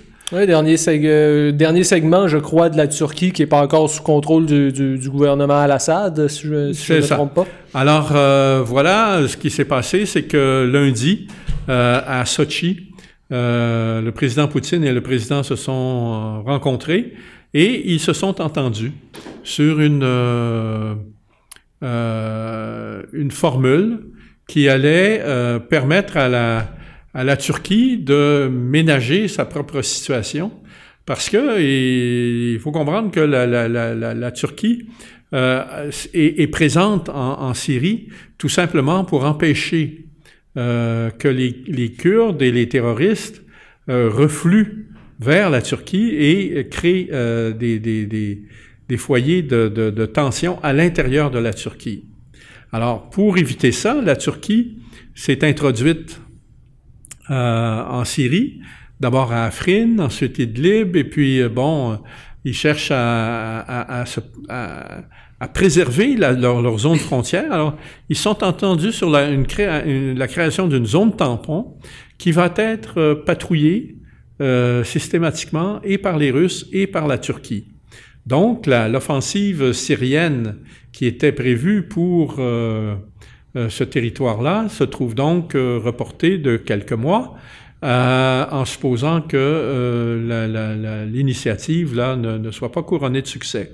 Parce que d'ici au, au, 15 octobre, là, au 1er octobre ou au 15 octobre, je me souviens plus, toujours est-il que dans les premiers jours d'octobre, la, Turquie euh, et la Russie vont devoir avoir éliminé, mais d'une façon pacifique, les, terroristes de, la région. Alors, où vont-ils aller? Ben, il y en a déjà qui, euh, qui euh, sont partis euh, vers la Jordanie, vers l'Irak, et là, ça crée des situations extrêmement délicates parce que en Irak, les Américains n'ont plus le contrôle qu'ils avaient entièrement. Au moment de après l'invasion puis le, renversement de Saddam et ils sont dans une situation là qui est beaucoup plus difficile ils ont tenté un coup dans le sud, à Bassora, pour euh, essayer de, de, faire, de, de, renverser le nouveau, de pas donner de chance au nouveau gouvernement de s'installer euh, en Irak, et euh, malheureusement, ça n'a pas marché. Donc, les Américains, là, sont dans une situation délicate en Irak et ils n'arrivent pas à reprendre la main. Pour l'instant, ils continuent malgré tout à, évacuer leur monde, mais leur, leur, leur, leur fenêtre euh, d'opportunités pour faire ça est en train de se réduire euh, considérablement. Ouais, mais tout ça, c'est un peu aussi la conséquence du rôle, euh, du rôle qu'a joué la Turquie depuis, depuis finalement le début de la guerre en Syrie. Ça a été un, un rôle extrêmement, extrêmement trouble pendant un bon bout de temps. Il y avait des groupes rebelles qu'on disait modérés, mais qui en réalité étaient des islamistes un peu du même acabit que ceux de, de, de, de Daesh ou de feu Daesh, voilà, parce voilà, que bon, voilà. qui existe, qui existe plus vraiment. Donc, la Turquie à ce moment-là jouait à fond les intérêts, les intérêts occidentaux, les intérêts de l'OTAN en finançant la, la, la déstabilisation du de régime de Bachar al-Assad, qui est un régime euh, anti-impérialiste, on va se dire, qui est un régime qui est résistant finalement euh, euh, aux États-Unis, puis à Israël, puis finalement à tous les, tous les dictats de l'ONU. Et puis là, bon, il s'est trouvé, il y a eu une espèce de bascule sur un moment donné, un point de bascule. Ah, je viens de, je viens de plugger le titre de l'émission, je crois que c'est bon. Est, ça s'est produit. On a eu, euh, ben, on a eu une tentative, euh, tentative de renversement euh, de, de, de, Erdogan qui, qui, devait aboutir à son, à son assassinat, qui a, pas, qui a échoué, mais qui est, qui est assez mystérieuse. Et, et parce qu'on peine à savoir qui l'a vraiment elle, elle, ben, commandité. C'est l'OTAN, manifestement. Euh, et évidemment, l'armée turque est très implantée dans l'OTAN. Les, les, Américains forment l'armée turque. Donc, ouais, ben, il y a, eu qu'à regarder la situation géographique. Il y a eu, une purge des cadres de l'armée turque à la suite de cet euh, échec. Et euh, échec, euh, je veux dire, l'attentat, c'est Poutine qui avait prévenu Erdogan que l'attentat était en train de. Alors on comprend oui, que. tout à fait. Puis, alors là, on a on a la Turquie qui là tout d'un coup essaie de se rapprocher de la Russie, essaie de se rapprocher de l'Iran, puis essaie un peu de, de ben, laver ses fautes écoute, passées pour. Elle n'a pas le choix elle est coincée. OK? Mmh. Et la, la, Turquie est placée de, de, plus en plus, et même l'entente qui, qui, qui, qui, vient d'être signée avec euh, Poutine a, a, pour effet de euh, ranger davantage, encore plus, le, la, la, Turquie dans le camp de l'Iran et de la Syrie. Ensuite, il y a toute la question des, des, euh, des sanctions économiques que les États-Unis ont imposées à la Turquie, qui, qui précipitent littéralement la Turquie dans les bras de la Russie et de l'Iran parce que une grosse crise économique qui se profile en Turquie à cause bon, des, des, et puis, des sanctions euh, il y a toute la question de, de, de la, la, lire euh, euh, turque qui est sous euh, sous attaque par les, les, les grands euh, pouvoir financier. Alors, Erdogan, il se trouve placé dans la situation où il n'y a, a, presque plus le choix. Il est obligé de se joindre. Même s'il aurait, même s'il aurait pu penser pouvoir rester ménager la chèvre et le chou, il n'est plus capable. Alors, c'est ça, c'est ça. Ouais, ben, Puis, puis, Poutine là-dessus est d'une habileté euh, machiavélique. Faut, faut, faut, non, ben c'est un, des plus, c'est un des chefs d'État les plus, les, plus intelligents de notre époque, hein, peu importe que ce qu'on pense de, de, de, sa politique. Il reste que lui, il a vrai, il, il, a renversé vraiment, il a renversé le jeu d'alliance. Il est en train, il est en train pratiquement de chasser les Américains du Moyen-Orient. C'est, c'est incroyable. c'est, assez remarquable. C'est, Et puis, tu, sais, quand on regarde là, il, y parvient euh, sans, euh, en portant un minimum de coûts avec une économie de moyens qui est assez remarquable. Quand tu compares la façon dont les Russes euh, se comportent et que avec celle dont les, Américains se sont comportés en Irak, ben. tu vois tout de suite la différence. Mais c'est parce que l'intervention russe en Syrie, déjà en partant, elle est légale en regard du droit international parce que c'est le gouvernement légitime qui l'a appelé à son secours. Donc, ça. rien qu'avec ça, on est dans une situation complètement différente de ce que les Américains font depuis 2002-2003, ce qui consiste à envahir des pays qui leur sont pas favorables, tout détruire sur leur passage, puis après ça, laisser d'autres que euh, essayer de réparer les pots cassés. Si on a, si une crise migratoire en Europe en ce moment, c'est conséquences des actions des Américains au Moyen-Orient. Alors imagine-toi que lundi soir, euh, suite à l'entente qui venait d'intervenir à Sochi entre Poutine et Erdogan, il y a eu une offensive lancée par euh, Israël à laquelle a participé la France. La France, par l'entremise d'un navire euh, moderne, ultramoderne, la frégate Auvergne, qui est en, Méditerranée et qui était censée appuyer l'intervention des d'Israël. Euh, puis alors, là, Israël euh, jouait gros là parce que il visait des cibles qui sont euh, sous prétexte qu'elles sont contrôlées par l'Iran, très voisines des installations russes à Latakia et à Tartus. Alors, résultat, il y a deux, ou trois avions israéliens qui se sont cachés derrière un Ilyushin 20 de transport de troupes euh, qui euh, a été abattu. Parce que la DCA syrienne n'a vu que euh, a été attirée par ces radars ont été attirés par l'arrivée de missiles que tiraient les Israéliens. Et ils n'ont pas vu l'avion mais puis ils ont vu par, par contre par mégarde ils ont frappé euh, le l'Ilyushin 20. Ça va dans la continuité de ce que fait Israël euh, ces derniers mois. Israël, euh, ça, a très peu, ça a très peu été discuté, discuté dans les médias, mais Israël a lancé des missiles sur Damas dans les derniers mois. Il y a eu, des, entre autres, des soldats iraniens stationnés en Syrie qui ont trouvé la mort dans ces bombardements-là. Donc, on est face à vraiment des agressions répétées qui restent, qui restent impunies parce que, à quelque part, les Israéliens savent très bien qu'ils ont le Congrès américain dans leur poche et que si jamais ils ont toute la presse.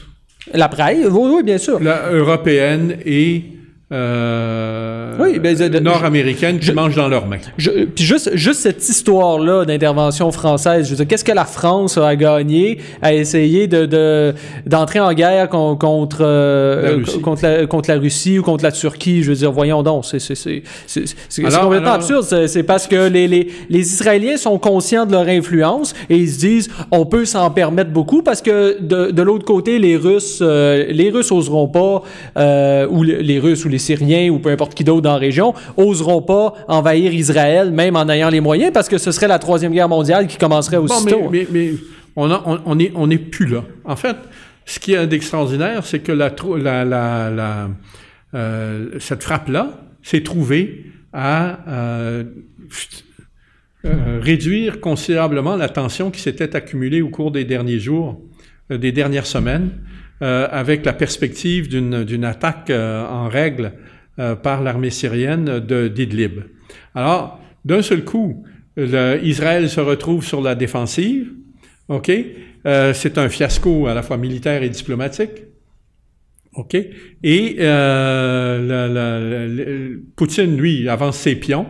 Et même Bachar al-Assad va pouvoir récupérer cette région-là sans recourir à, l'armée syrienne et au, risque d'exposer ses troupes. Et que on ne peut pas être plus mort de rire que ça. Là. OK? Ah, ben ah, écoute, ah, on, alors, on, verra bien, on verra bien la, suite des choses. Moi, en tout cas, je je, sais pas s'il faut être euh, rassuré parce que bon, il ben, semble que la situation est assez explosive. Mais bon. Non, mais non, elle a, elle a, vient, elle a descendu de plusieurs niveaux au cours des dernières heures. Et c'est frappant. Euh, à moins que euh, Israël commette une autre erreur, là, euh, grave.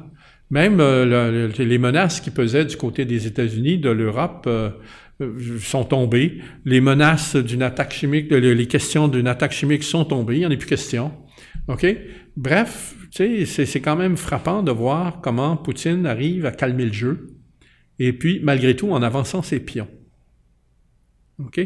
Euh, et en avançant également les pions d'Assad. Parce que euh, le, territoire que la, Turquie et euh, la Russie vont contrôler, une fois qu'elle euh, sera sous contrôle, euh, Erdogan n'aura plus de raison d'être là. Comprends-tu? Mm-hmm. Alors, c'est assez fort de café, merci. Et, il reste la fameuse base d'Al-Tamf, là, où sont réfugiés de nombreux terroristes. Et là encore, il semble qu'il y ait une possibilité là, que les Américains, de toute façon, ils sont coincés, et ils ne pourront pas rester là.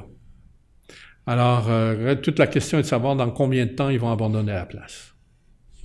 Et où ils vont aller après, surtout. Hein? Ben, Parce que c'est comme les casques blancs qu'on va nous les rapatrier ici. Ben, les, ben, euh, casques blancs, ils vont être. Euh, tu sais, il faut comprendre que après la prise de la Ghouta puis des Raha, il y a eu un contingent de casques blancs, presque 70% qui ont été évacués par Israël vers euh, l'Irak et la Jordanie euh, entre les mains des Américains. Hein? Mm-hmm. Alors, il en restait 30% à peu près. Ils se sont retrouvés à Idlib, puis ils devaient servir dans le montage d'un scénario euh, de nouveau pour accuser l'armée syrienne. le, scénario, le scénario habituel. Et donc de justifier des frappes. ce scénario-là. Un remake de, ce, ce scénario-là a été compromis par Israël à cause de son intervention et de son erreur en frappant le l'Ilyushin 20. Donc, c'est Israël qui se trouve à avoir compromis la, alors, il y a, en Israël même, il y a des gens qui commencent à, être très critiques à l'endroit du gouvernement de Netanyahou, dont euh, l'ancien premier ministre euh, Ehud Barak, général, euh, donc euh, une forte autorité euh, dans le monde militaire en Israël et qui accuse Netanyahou d'être en train de, compromettre de façon grave les intérêts supérieurs d'Israël. Oui, puis il faut savoir, il faut savoir que le, Israël occupe depuis, depuis une cinquantaine d'années, occupe illégalement le, le, plateau du Golan, qui est une région, euh, qui est une région syrienne.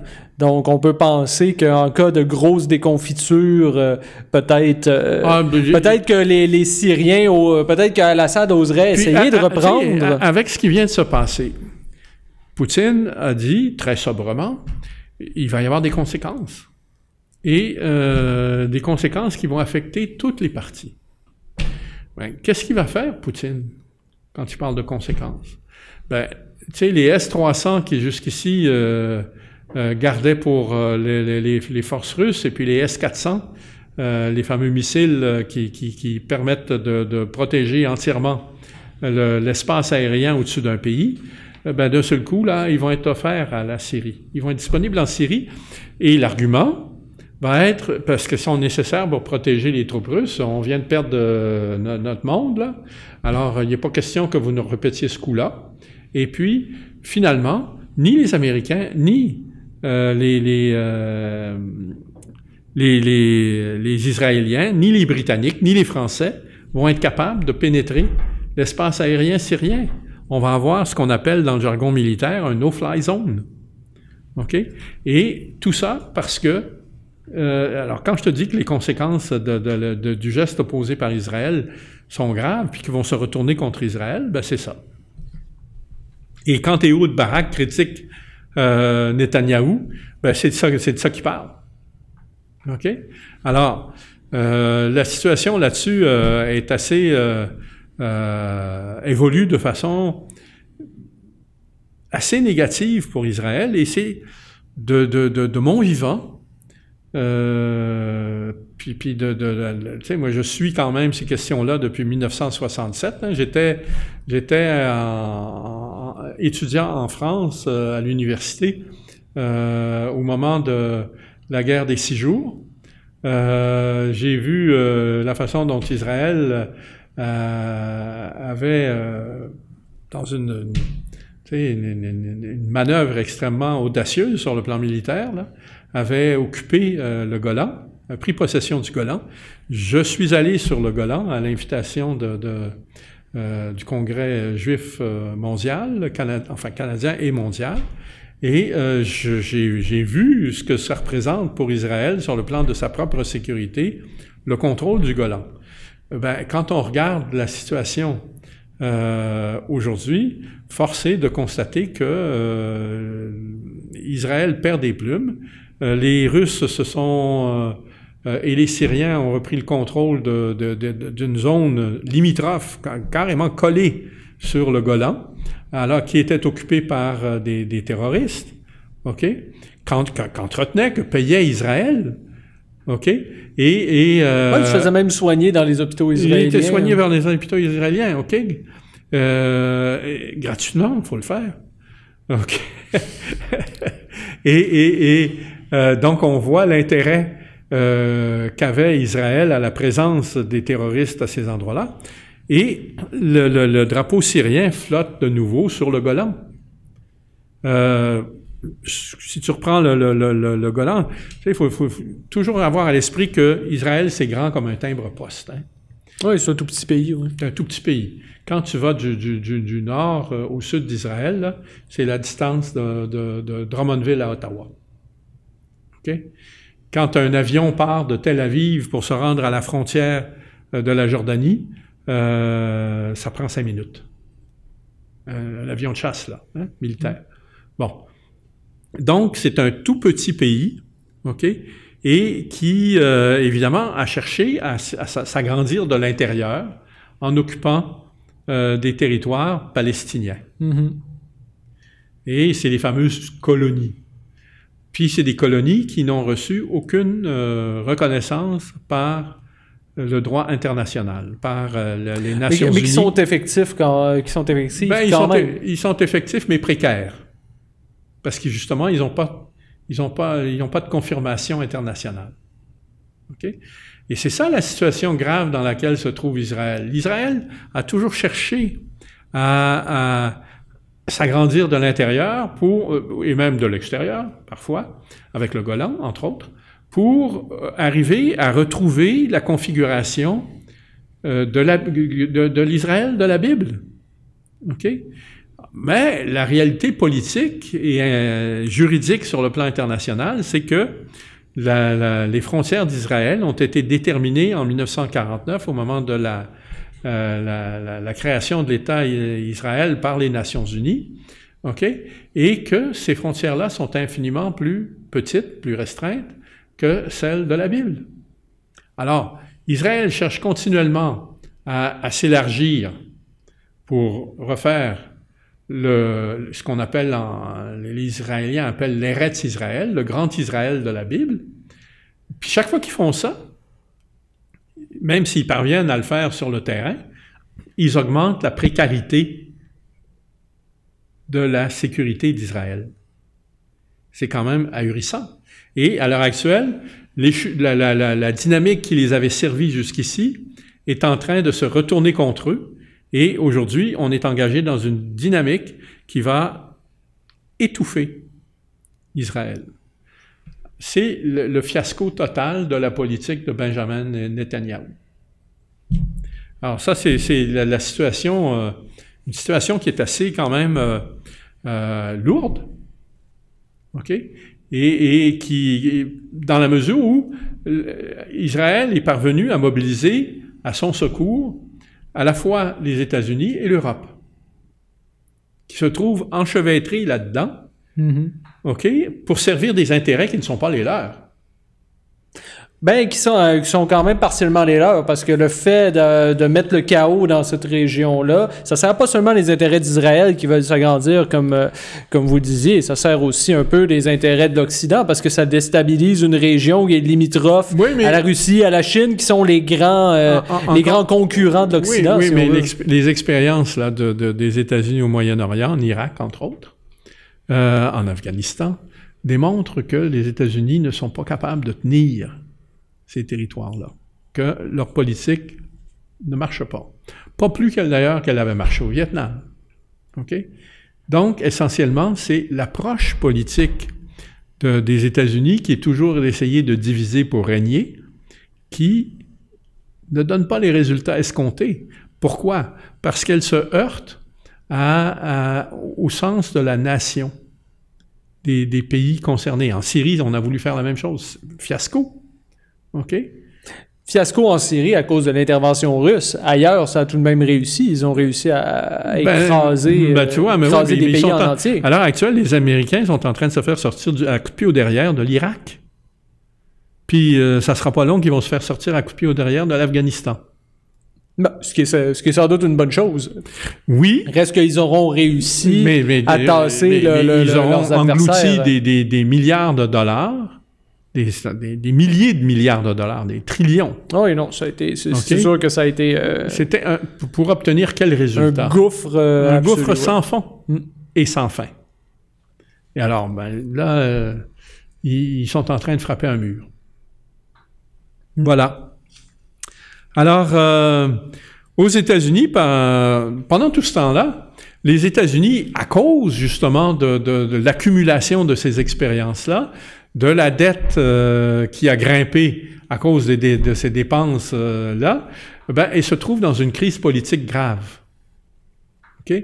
Et euh, la présidence, elle, est, de Trump, est, menacée, euh, non pas de l'extérieur, mais de l'intérieur.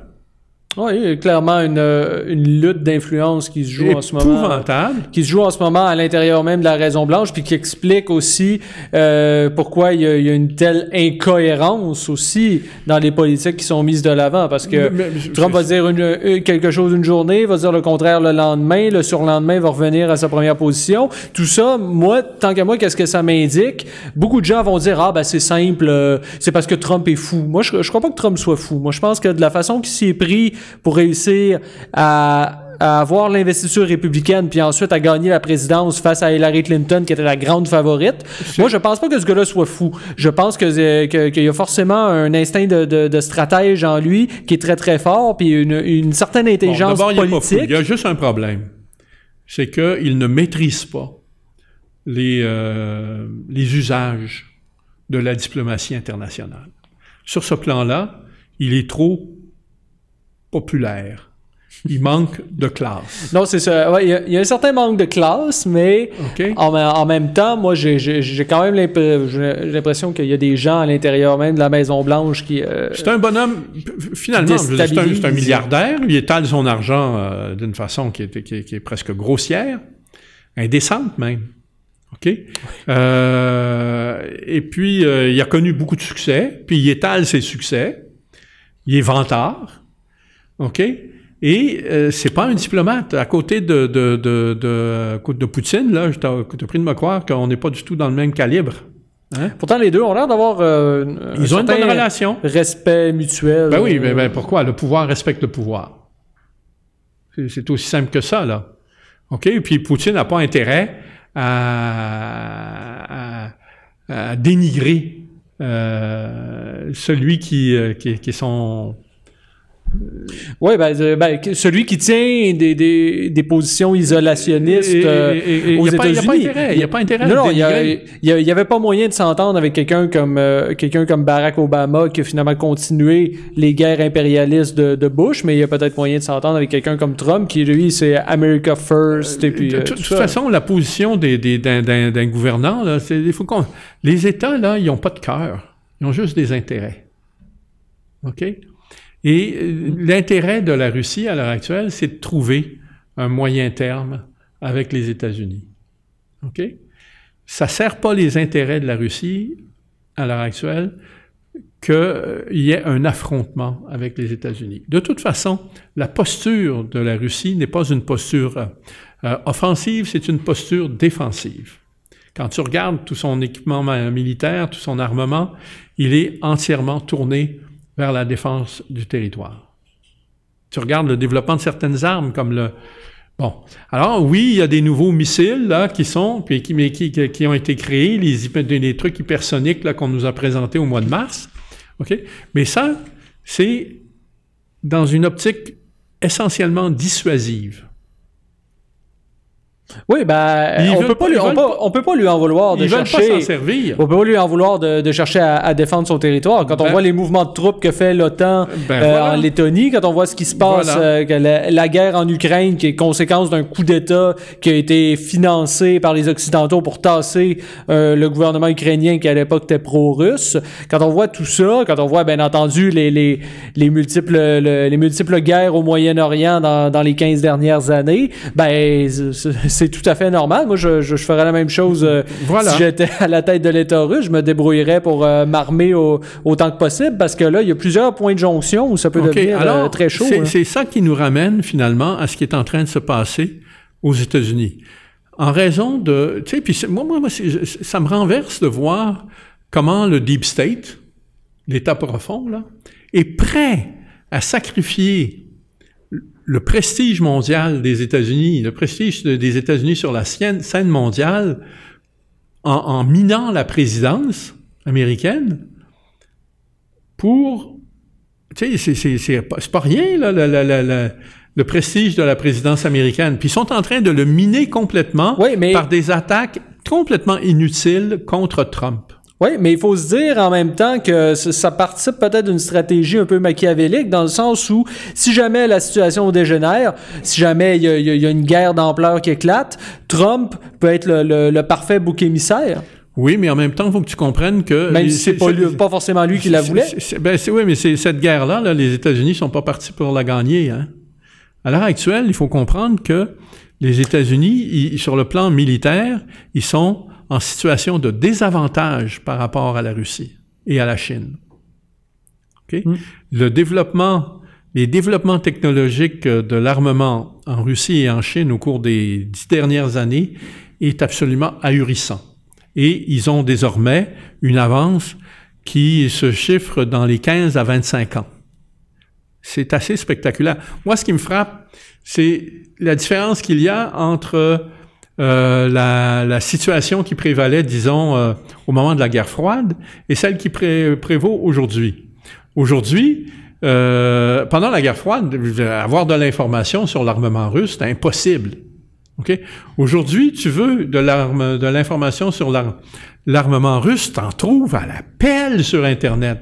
T'en trouves même en français. Le ministère de la Défense russe a un site Internet en français sur lequel il t'expose tous ces nouveaux armements. OK? Tu as des sites comme euh, militarywatchmagazine.com. OK? Sur lequel, puis c'est des sites là, euh, animés par des experts de l'armement euh, sur le plan international qui te, qui, te, qui, te dresse justement le diagnostic, compare arme pour arme du côté américain et aux États-Unis, qui te dresse un bilan, mais euh, très mauvais de la performance des armes américaines à comparer de celle euh, des Russes. Tu as des militaires américains qui interviennent à l'occasion de commissions sénatoriales et qui disent au gouvernement américain, attention, à l'heure actuelle, on est dépassé ça vient de se passer, là. Mais en même temps, est-ce que, est que tout ça, ça participe pas de, de la volonté qu'on a en ce moment de diaboliser la Russie, puis d'en faire une espèce de bonhomme 7 heures, puis de dire attention, les Russes, euh, ils sont ben, dangereux, ben, ils vont nous envahir. oui, mais il est, clair que... Ils empoisonnent des gens. Mais, v'là 24 heures, il y a un, un, Russe qui, avec la citoyenneté canadienne, qui a été admis dans un hôpital en, en Allemagne, en tout cas, histoire assez à braque à la brande, et puis le gars, c'est que, quelqu'un qui est un critique du régime de Vladimir Poutine. Et on nous dit euh, qu'il a été empoisonné à cause de son militantisme, tout ça. Bien entendu, comme d'habitude, on n'est pas capable de prouver euh, que on n'est pas capable de rien prouver, mais on nous dit que c'est forcément ça qui est arrivé. En, toi puis moi là.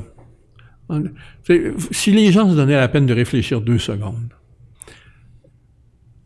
avec le pouvoir qu'ils ont, les Russes ont-ils besoin de s'en prendre à des particuliers?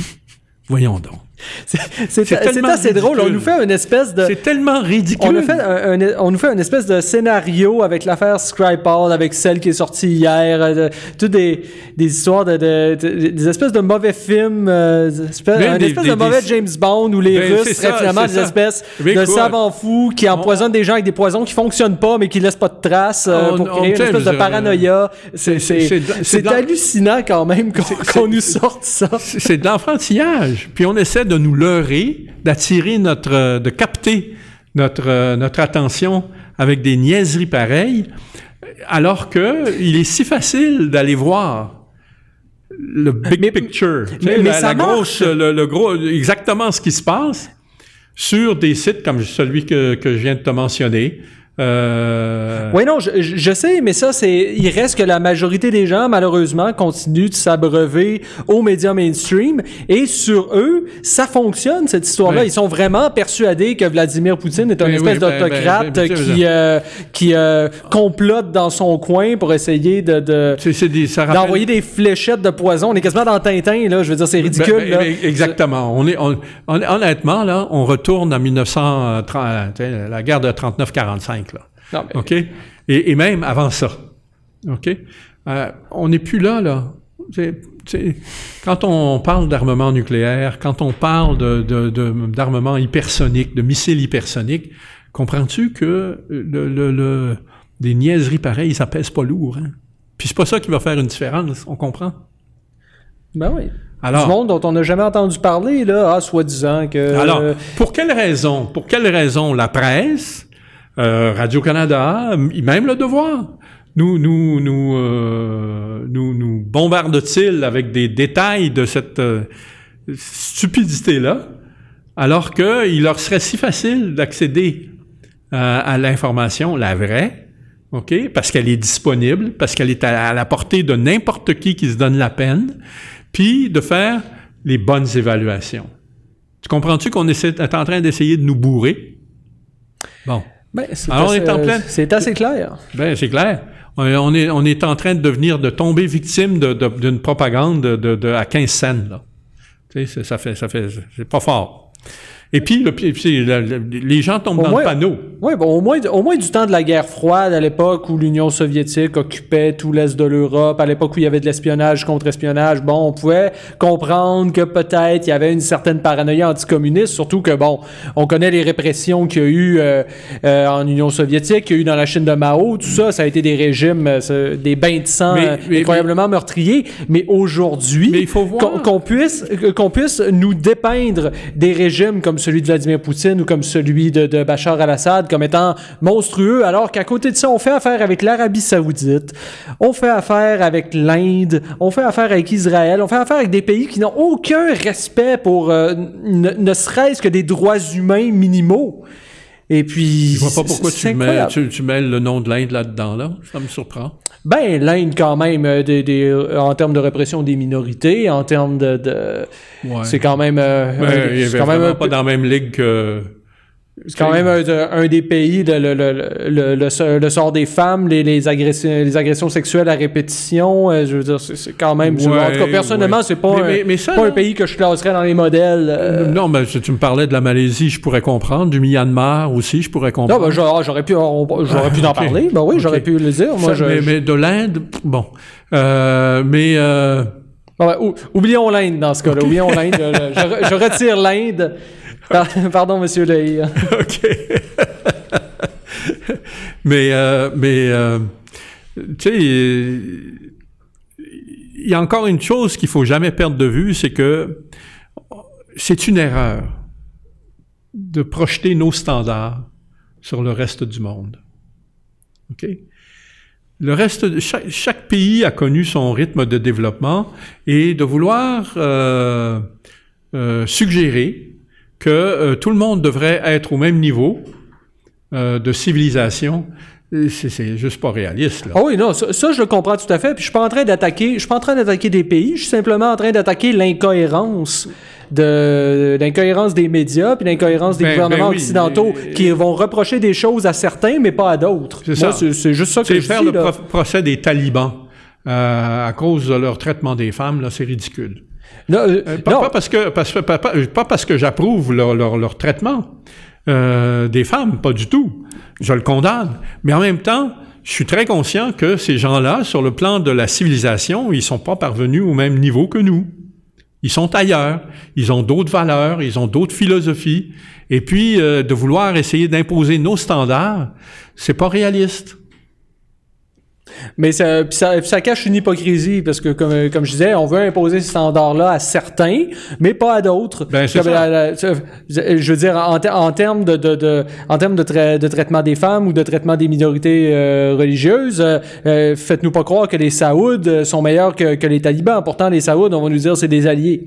Ben oui, c'est ça. C'est ça, toute puis, espèce d'hypocrisie autour de ça. Puis le Canada leur vend des armes. Ben, c'est ça, c'est toujours, finalement, c'est on Alors, essaie de camoufler des enjeux géopolitiques sous espèce de petite morale ben, ben, toujours. Voilà, voilà.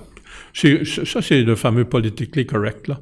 Et puis, euh, tu sais, quand euh, politically correct, eux, ils savent l'utiliser quand ça fait leur affaire, mais quand euh, ça fait pas leur affaire, ils ferment les yeux, ils détournent pudiquement le regard, et puis, vous, vous avez vu quelque chose? Non, voyons donc. Mm. Euh, c'est d'un ridicule achevé. OK. Euh, donc, l'assaut contre la présidence est en train de s'essouffler euh, les, les, euh, aux États-Unis. Les, euh, le, les enquêtes du FBI, là, on est en train de découvrir là, que c'était complètement bidon, fabriqué, et essentiellement pour servir les intérêts de, de, de, Barack Obama et de Hillary Clinton. Euh, c'est pas beau ce qui est en train de, de, de Oui, mais, mais le plus triste, c'est qu'on savait dès, dès, le, on savait, dès, savait le dès le départ. 1. On savait dès le départ. Écoutez, les, on, alors on les parlait... médias ont littéralement euh, gonflé cette affaire-là pour lui donner des proportions qu'elle n'a jamais eues. Et avec le résultat que ça a eu des effets négatifs sur la perception des États-Unis et de leur force dans le monde. C'est quand même grave. OK? Parce que le résultat, c'est ça. Ça a contribué au déclin de, de, du, du, leadership américain dans le monde. C'est pas rien. Euh, moi, si j'étais américain, je serais pas content. OK? Oh, c'est un fait que de plus en plus euh, de pays qui remettent en question leurs liens avec. Euh... Alors on, va, on va changer de, de, de continent, on va, aller en Europe et euh, on va aborder brièvement le cas de la Hongrie euh, et le cas de la Suède. En Hongrie, euh, l'Union européenne vient de condamner euh, le gouvernement de Viktor Orban, qui vient d'être réélu d'ailleurs avec une assez forte majorité, pour sa politique d'immigration qui est très restrictive et que l'Union européenne estime contraire à ses principes.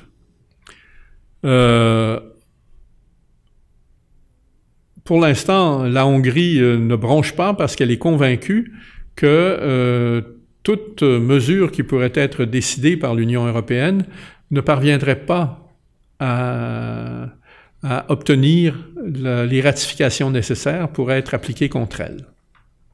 Alors, c'est le jeu, euh, mais en même temps, ça, pèse. Oui, bien sûr, mais en même temps, bon, gouvernement Orban fait comme si ça ne l'affectait pas. Il a fait un, ben, Victor Orban lui-même a fait un très beau discours devant l'Union européenne. Vraiment, quelqu'un qui, a le moindrement la fibre souverainiste qui écoute ce discours-là, Orban leur a, cla a, clairement dit aux, oligarques de l'Union européenne, leur a clairement dit, écoutez, si vous imaginez que c'est vous qui allez dire aux Hongrois et à moi qui est le représentant élu du peuple hongrois, si vous pensez que si vous allez nous imposer vos façons de faire, ben, vous vous trompez fortement, puis vos condamnations sont une insulte envers les Hongrois. C'est ce qu'il a dit en substance. Très beau discours, beaucoup de dignité. Euh, C'était vraiment, euh, ouais, vraiment un, un bel exemple de, de, de, de, de coffre là, en termes de politique. Mais en même temps, qu'est-ce qu'il fait? Où est-ce qu'il était hier, Victor Orban? Il était à Moscou. Ben oui, bien sûr. Il est allé et en conférence conjointe avec Vladimir Poutine où ils annoncent que ils vont euh, remettre de l'avant les liens entre les pays, qui vont les, les, les liens économiques, ti- tisser des nouveaux partenariats dans des différents domaines. Entre autres, il y avait il abordait la construction d'un que Ça gazoduc. constitue une menace pour l'OTAN, puis une menace pour l'Union européenne. Non, mais ça, ça, ça dit que euh, ça- pour- c'est pour faire suite à ce que tu disais que Orban joue la carte de moi je m'en fous de ce que dit l'Union européenne, mais il oublie pas de protéger ses arrières quand même. Hein? Ben, bien sûr, s'en va bien voir, sûr. Ben oui, ben va voir oui. à côté. Mais ça c'est quand même quelque chose de gros quand on quand tu sais c'est quoi l'histoire de la Hongrie? Je veux dire avec euh, la Hongrie, euh, c'est quand même un pays qui a été dominé par l'Union soviétique où il y a quand même un Il y ressentiment. a eu une répression, tu sais. Oui, répression de très sévère. 1956, ça a été euh, assez raide. Oui, oui, oui. Et puis, c'est des pays, moi, bon, j'ai voyagé un peu en Europe de l'Est, je suis allé en Pologne, en République tchèque, c'est des pays où il y a encore aujourd'hui un ressentiment envers les Russes. Donc, c'est, euh, on parle de perte d'influence des États-Unis dans le monde, on ben, des États-Unis du monde occidental aussi, parce que l'U- l'Union européenne, c'est c'est- c'est Ben, c'est quelque chose qui compliqué, beaucoup voulu par, par les Américains. Ju- juste si au même les Hongrois font comme, bon, ben, on va se rapprocher de la Russie, c'est parce que vraiment, vous perdez. Juste, juste au Canada. Le Canada, à l'heure actuelle, là, et l'image que les Canadiens ont des États-Unis a souffert énormément au cours des deux dernières années. Hein? Ah oui. Écoute, c'est pas rien. Alors, c'est partout dans le monde, cette désaffection à l'endroit des États-Unis. Oui, puis. Et puis, c'est euh, tu, on, parle, on a parlé d'Orban, puis de l'Europe. La même désaffection est en train de jouer en Europe contre l'Union européenne. Oui, tout à fait, parce que puis il, est arrivé quelque chose euh, de très intéressant euh, aujourd'hui. Je voyais ça sur euh, RT. Il y a un des un des politiciens les plus en RT, vue. là, tu parles du site Russia Today, hein? Oui, OK. euh, un des plus. Je vous signale en passant que ce site que vous pouvez trouver sur Google, là, il y a une version anglaise, mais il y a aussi une version française. Oui, tout à fait. Ben moi, j'ai vu d'ailleurs sur, sur la version française, il y a un des politiciens les plus en vue à la, au Parlement européen, euh, qui est un ancien premier ministre belge, M. Verhofstadt. En tout cas, je, je Oui. prononce probablement très très mal le nom. Guy, Guy Verhofstadt. Oui, euh, et puis ce monsieur-là s'est payé une tribune à CNN où il appelle le gouvernement américain à des sanctions contre la Hongrie. C'est quand même quelque chose de, de- de- d'assez incroyable. Donc, quand, Ben, quand on parle, faut- faut quand on dit que, pas, pas que tu l'Union penses que européenne, c'est c'est lui qui a payé, là. ben, c'est, c'est, c'est, je- je- peu, peu importe qui a payé, reste que Ouais. on, on, on voit bien toute l'espèce de, de, de, de- ben, tous les, les, les jeux de pouvoir qui sont là puis qui sont en train de, de, de s'effondrer complètement parce que est-ce que ce gars-là est assez naïf pour penser que Donald Trump va vraiment débarquer en Hongrie en disant haha vous euh, Non, On non, mais c'est en- essentiellement pour... euh, vous allez euh, avec avec ce qu'il fait à sa, à sa propre frontière face à l'immigration illégale est-ce qu'il va vraiment aller reprocher aux Hongrois de faire la même chose chez eux? Ben, C'est- un, vieux truc qu'utilisent euh, parfois les politiciens, c'est euh, d'aller se montrer ailleurs pour bénéficier de l'effet de tribune. OK? Et euh, de- d'arriver à, à, à- à s'imposer sur leur propre marché euh, d'une façon qu'ils n'arriveraient pas à le faire en restant sur leur propre marché. Le fait qu'ils puissent aller obtenir justement une caution aux États-Unis leur donne d'un seul coup un profil qui dépasse celui qu'ils auraient euh, s'ils restaient chez eux.